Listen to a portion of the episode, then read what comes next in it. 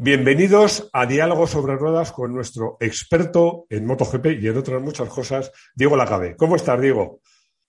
¿Qué tal? Gas y cabeza, aunque a lo mejor teníamos que decir raqueta y cabeza. Raqueta y cabeza. Sí, hoy vamos a hablar de muchas cosas. Vamos a hablar de por qué Honda no está en el shakedown que se está disputando en este momento, de cómo están comportándose los novatos. Vamos a hablar de Dobby. Vamos a hablar del récord de Valentino Rossi que nunca, o probablemente nunca iguale Mar Márquez, de que Mar Márquez va a volver, pero yo creo, yo creo que hoy, hoy, aunque seamos gente del motor, hay que darle, vamos, rendir homenaje a, para mí, lo siento mucho, porque no es de motor, el mejor deportista de todos los tiempos, de Rafa Nadal, que yo seguí el partido en directo por internet, vi el quinto set sabiendo el resultado final y aún así me puse histérico. Qué grande, qué grande es Rafa, qué grande es Rafa. Por cierto, nos vas a contar que Márquez eh, también estuvo como un aficionado más, si no me equivoco. Claro, claro, claro, claro. A ver, vamos a, rendirle pleitesía a, a, una cabra para hablar de otra cabra. Cabra es Goat en inglés, The Greatest of All Times, que es exactamente lo que es Rafa Nadal, pues otra cabra, otro que además aspira a serlo, eh, que es Mar Márquez, eh, automáticamente ayer eh, fue de los primeros en tuitear, en felicitar a Rafa, en rendirse e incluso ponerlo como ejemplo para sí mismo, porque después entró en la señal en directo, la señal para España de Eurosport, donde, fíjate cuáles fueron sus palabras, la lesión ocular está olvidada. Ahora estoy cogiendo forma física, tomando forma física. ¿eh? Lo gallego, como siempre, cogiendo, ya sabéis, mis queridos amigos del hemisferio sur. ¿eh? Pero es verdad. ¿eh?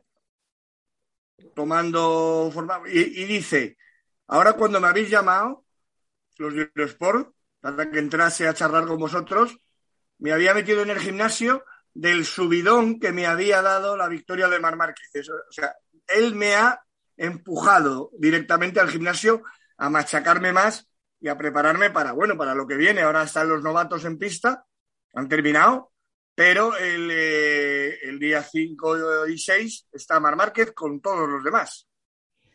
Bueno, está claro que, que yo creo, para mí lo que hace grande a Rafa son muchas cosas, pero es que hace apenas cuatro meses salía con muletas, hace mes y medio se barajaba a su abandono. Yo creo que el paralelismo entre Rafa y Mar Márquez es obvio. Exacto. Es obvio. Y por tanto, yo, esto, todo esto, ¿qué me hace pensar? Ojalá acabe este año 2022 Mar Márquez en lo más alto del podio. Hay muchos pilotos que se lo merecen, pero yo creo que él, eh, para mí, el que más. Pero bueno, vamos a ver, vamos a poner un poco de orden a toda esta torrente de emociones. También una nota para la selección de balonmano que estuvo también a punto, a punto, a punto de conseguir su tercer europeo consecutivo. Bueno, cinco medallas en cuatro años tampoco está mal. Pero bueno, vamos a hablar de motos, que es a lo que venimos aquí. A ver, ¿qué, qué ha pasado hoy? Porque creo que los novatos vienen empujando fuerte, ¿o no? Sí, sí, no, y sobre todo, y sobre todo uno que quiere que quiere reivindicarse desde, el principio, que se llama Raúl Fernández, que está corriendo más que nadie cuando quedaba media hora para, para acabar este, este, esta jornada. Esto le llaman, para que la gente lo sepa, el shakedown. Y es una jornada de test en la que están probadores ¿eh? y pilotos novatos. Pilotos novatos. Entonces, bueno, pues Raúl parece ser que ha dado ahí el tío la campanada y, hay un detalle que tiene que ver, fíjate, con un, eh, cumplimiento que hicimos la semana pasada de hablar de Dani, que nos lo pedían nuestros seguidores y que desde luego se han volcado eh, con ese vídeo.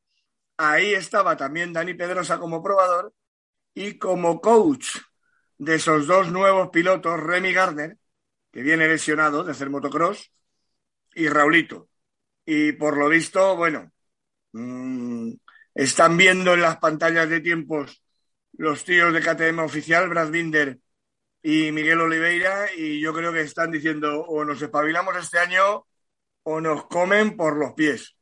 Yo creo que tiene que espabilar mucho, pero, pero a ver, hemos titulado este vídeo Honda pierde su moto.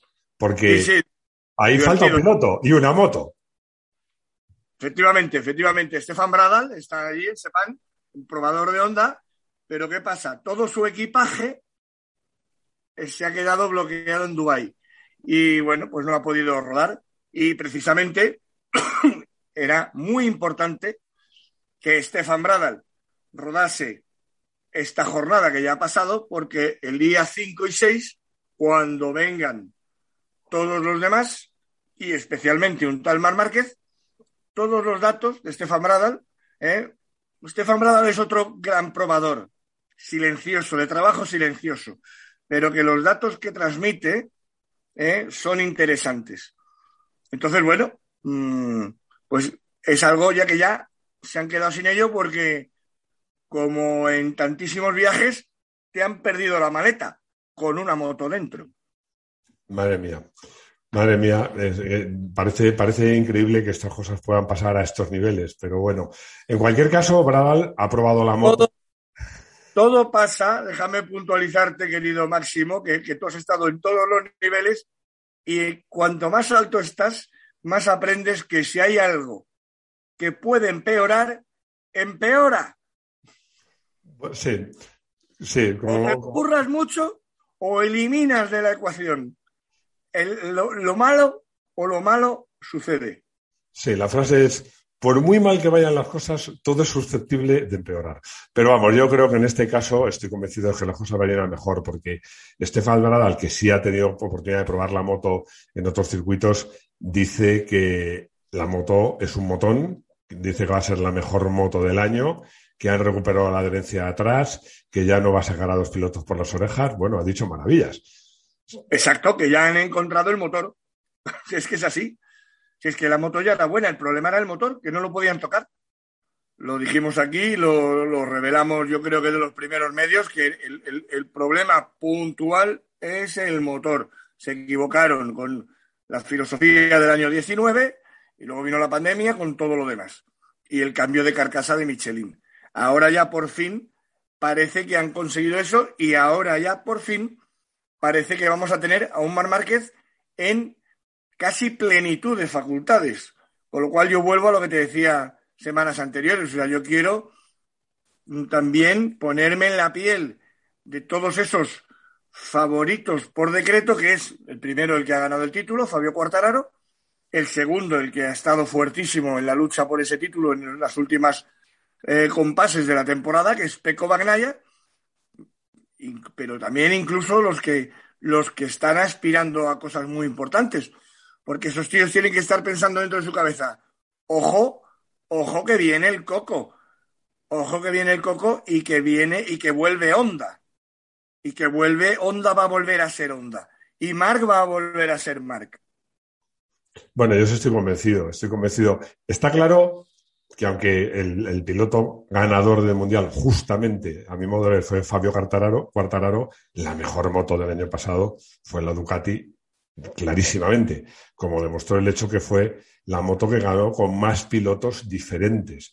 Que es que, para mí es algo que pone en valor, que es una moto que decía, no, las, las Ducati son, corren mucho, pero son cabras locas. No, de cabras locas nada. O sea, las motos van bien en cualquier circuito y con cualquier hermano. Vamos a ver qué pasa con la Honda, porque a Honda tiene una ventaja, con que vaya bien con Mar Márquez ya le vale. Eh, claro, claro, claro, claro.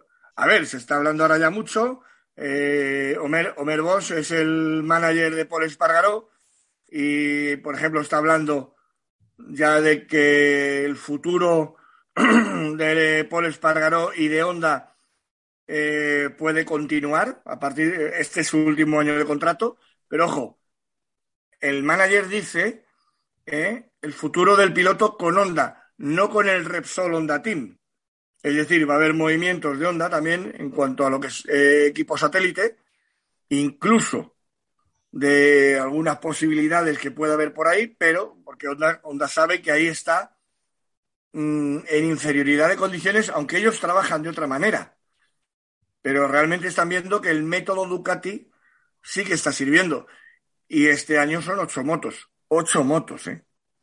Entonces, claro, eh, esto mm, para Honda y para los pilotos Honda mm, evidentemente es estar mirando ahí enfrente constantemente. Porque también te digo una cosa, lo único que le ha faltado a Ducati hasta ahora es un piloto realmente consistente, realmente campeón. Y esa es la gran presión que tiene Peco Bagnaia este año. ¿eh? Peco Bagnaia tiene este año la reválida absoluta. Hombre, está claro que, que hay pilotos. Fabio, campeón en título, con una moto que se supone que va también bien prácticamente en cualquier sitio. Eh, es uno de los candidatos. Peco, lo que tú dices, es, es ahora, una hora o nunca, porque es cierto que la mejor moto sea Ducati, pero lo que tú dices es que para ganar el Mundial, yo creo que además el Mundial que, que, que importa es el de pilotos, con todos mis respetos.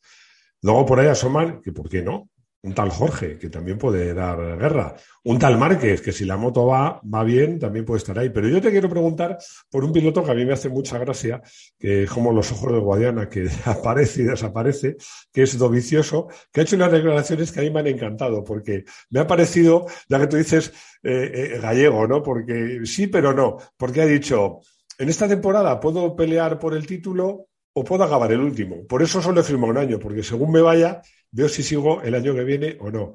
Mm, no, no, es. la, presentación de ese equipo, que es el satélite de Yamaha de este año, RN no sé qué, ya no está Petronas. Eh, bueno, pues es un Darren Binder diciendo que efectivamente se la están jugando todos, empezando por su propio equipo, empezando por él. Yo digo, y, y digo además, empezando por sus rivales en, la parrilla de salida, ¿no? Porque este tío mm, viene de Moto 3, de hacer esas maniobras de Moto 3 y ahora mm, tiene que acostumbrarse a competir con una MotoGP. Y luego, eso por el lado de un novato que, le ha, que, ha, sido un piernas, tanto el equipo como él, y lo han subido directamente de Moto 3 a MotoGP. Y luego por, en la acera de enfrente, a una especie de, vaca sagrada, ¿eh? de elefante, con todo el cariño y el respeto, porque es un tío buenísimo, como Dani Pedrosa, por ejemplo, podría ser un tío, mm, habría que verlo, como probador, pero realmente, ¿en, qué estado vicioso para competir? O sea, ¿cómo que puedo estar luchando por el título? O sea, no hay un término medio. O, sea, o, el, título o el último. O sea, es que lo más seguro es que te quedes el último. Pero tú date cuenta, tú date cuenta de que estamos en un año 2021, 2022, con 21, que es lo que me ha bailado en la, cabeza, 21 grandes premios que vamos a tener y donde hay, o sea, no sé, Raúl, los dos de KTM, Raúl y Remy, Fabio Di Antonio, Besecchi, o sea, todos estos son novatos. O sea, que te planteas que estos cuatro te van a lijar la oreja, porque realmente entonces sí que ríete tú de los años que hemos estado diciendo que Valentino tenía que dejarlo. ¿Eh? Que por lo menos llevaba nueve títulos tras de sí, ¿verdad? Aguantando su retirada. Pero es que lo de Dovicioso, mm, yo lo siento, y además siendo italiano, y además en un equipo que tiene mm, eh, Capital Balasio, que, es muy asiático ese, ese equipo, pues dices, pero qué demonios meter a cualquier chaval, a cualquier chaval indonesio de los que ya hay, a cualquiera, menos a, un italiano que está ya, que vive retirado. Bueno, Dovi será el más mayor de toda la parrilla, pero el único, a ver, voy a ver, creo que te voy a ser capaz de sorprenderte. Lo cual, hablando de MotoGP con Diego Lacabe, no es fácil. Dovizioso es el único que puede quitarle a Valentino Rossi un récord que Mar Márquez lo tiene muy, muy, muy difícil. No sé si sabes cuál es. A ver, a ver, no, no, no. No, no, estoy perdido, estoy perdido. Me, lo apunto aquí, me lo aquí porque... eh, Valentino, entre su primera victoria en un gran premio, aunque no fuera MotoGP, y la última, es decir, de Breno de 1996 a Holanda 2017, han pasado 7.616 días, es decir, 20 años y 311 días. Pero si nos ceñimos a MotoGP, entre su primera victoria fue en el 2000 han pasado 6.195 días, es decir, casi, casi 17 años. El único que podría quitarle este récord es Dovicioso, lo veo complicado. Pero para, para, para que se lo pudiera quitar Bar Márquez, tendría que estar pilotando hasta el año 35. o sea que... Eh, y, y ganar. Y ganar, y ganar, claro, sí, sí, sí. es que, pues, o sea, Dovicioso tendría que ganar un gran premio.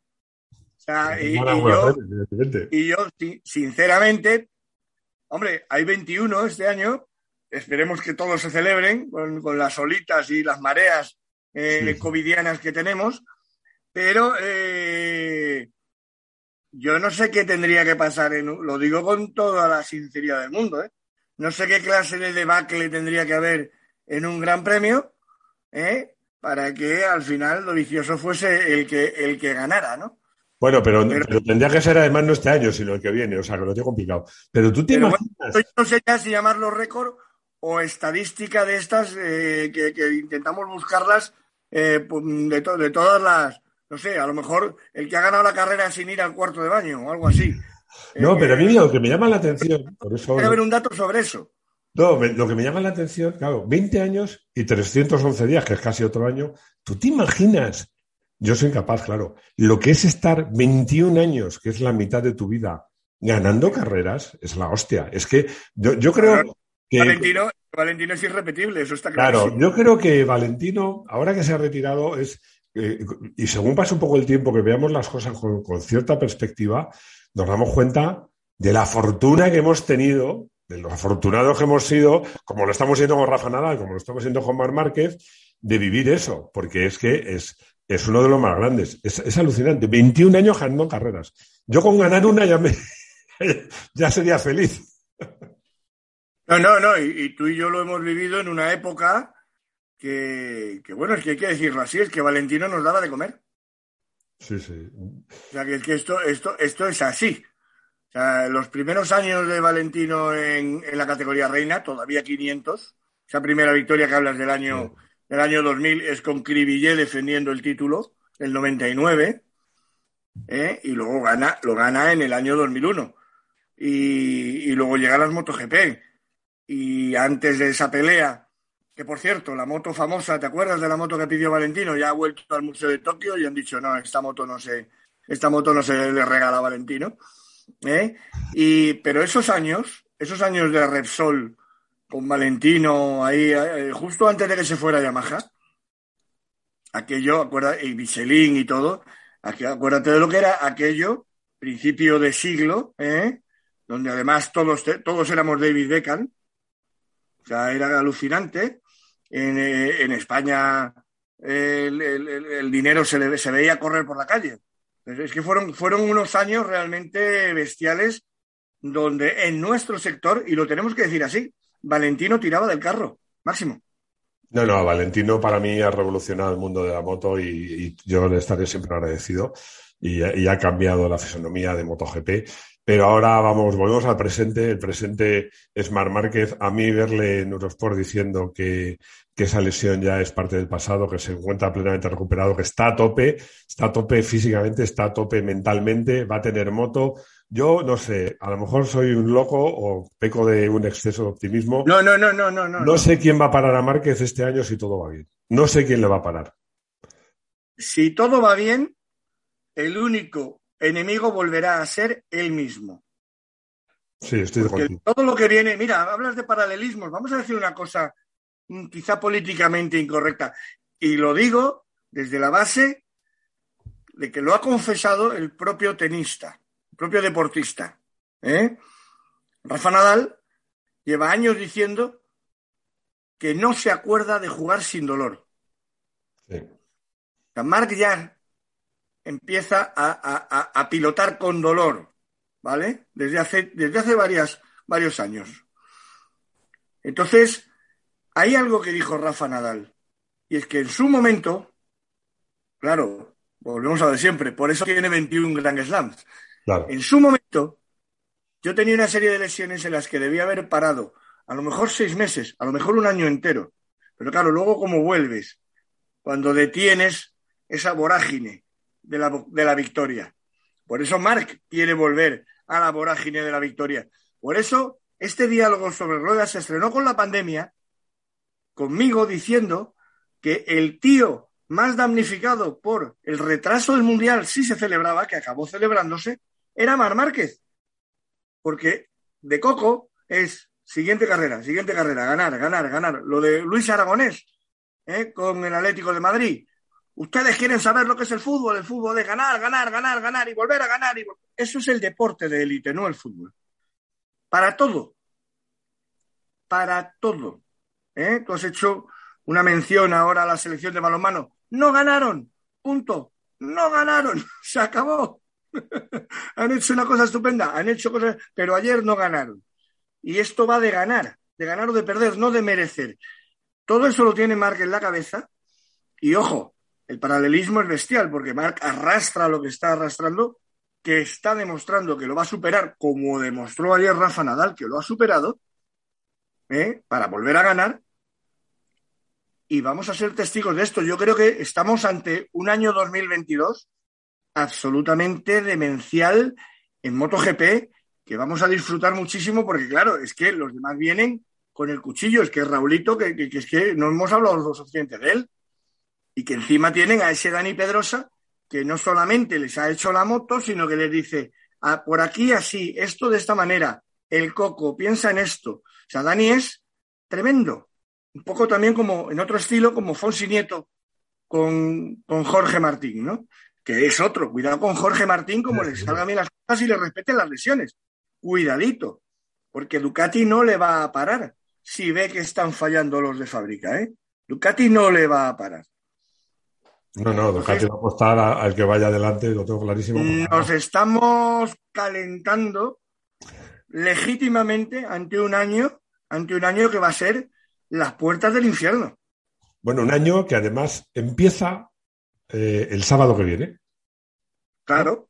Porque el sábado que viene no se reparten puntos, pero ya cada uno empieza a enseñar sus cartas. Bueno, ya ha empezado y ya están enseñando cartas. Ya ha empezado y así, así. Y, bueno, yo es lo que te quiero decir. O sea, el tema, el tema de Mark lo veo, lo veo absolutamente optimista. Y vuelvo a, a mi mantra. O sea, lo que tiene que hacer él es acordarse en cada sesión de entrenamiento que sale que es un año con 21 grandes premios. Eso no es fácil. 21, 21 grandes, que, no se puede ganar el título en la primera carrera. Y tiene que conseguir sacar, muy difícil, ¿eh? Muy difícil, porque también forma parte de su ADN. Tiene que conseguir sacarse de la cabeza esa necesidad, ojo, muy rosista, que la dice Casey Stoner, lo, lo ha dicho Casey Stoner. Por eso Rossi y Mark son iguales, que muchas veces no les basta con ganar, sino que necesitan reventar a su rival. Bueno, pues olvídate un poco del rival. Si tú tienes la superioridad, haz tu carrera, que es un poco el, método Fabio Quartararo. Te das cuenta que Fabio Quartararo no se mete con nadie, ya tiene su título para toda su vida en el bolsillo. Pero Mark, como hacía Valentino, como hacía un tal Michael Schumacher, no le basta con ganar tiene también que machacar a sus rivales. Forma parte de, ese juego caníbal que les da ese gen ganador. Si consigue apaciguar eso a un nivel equilibrado, entonces sí que tendremos el noveno título de Mar Márquez, pero claramente en noviembre en Valencia. A que me gusta llevarte la contraria. Porque dices, Dos. ¿Tú crees que ese gen lo No, yo creo, si Mar eh, apacigua ese gen, pero vamos a ver, mucho. ¿Cómo te crees que se ganan ocho mundiales? ¿Cómo te crees que se gana el mundial a la primera? ¿Cómo? O sea, ¿cómo, cómo Mers, Mers, hablando de ciclismo, era igual? Igual. No, no le valía ganar si podía sacarle. Yo me acuerdo de una etapa de Inoli, perdonadme de pasar el ciclismo, pero es que esa etapa fue la leche, porque iba en la clasificación como 10 minutos por detrás, todo le daban ya porque estaba muerto, y él en una salida de la, prueba reina más montañosa les dijo: Voy a meter 15 minutos, y les metió 15 minutos. Y ganó esa vuelta a España.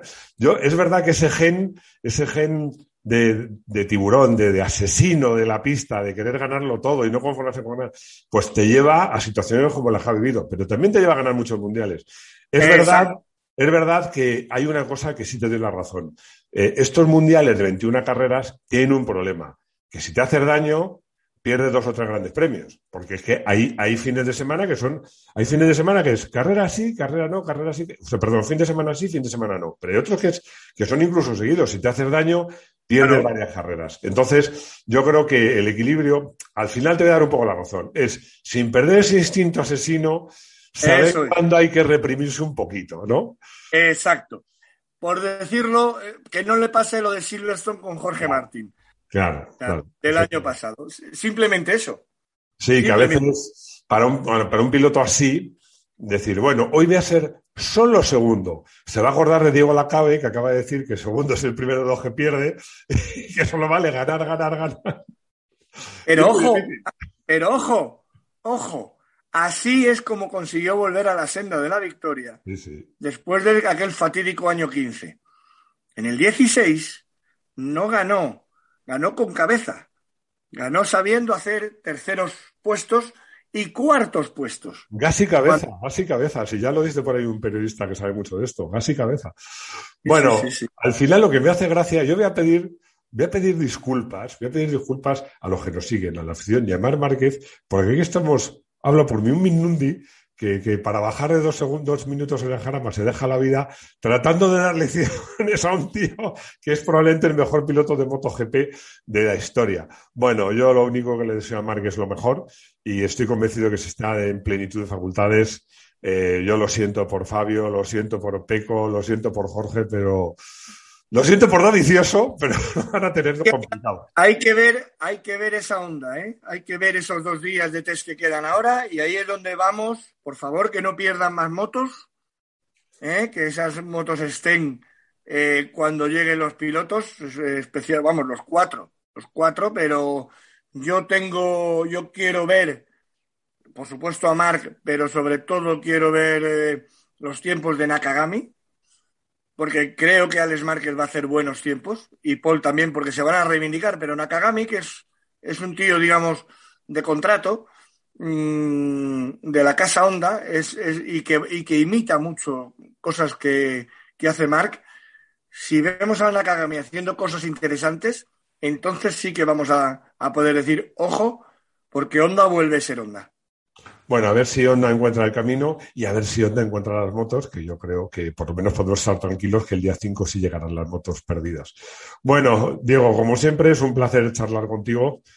Eh, el próximo lunes tendremos cosas muy interesantes que contar y, y nada, pues eh, darte como siempre las gracias por el tiempo que nos dedicas. Cuídate mucho. Un abrazo. Un abrazo, gas y cabeza para todos.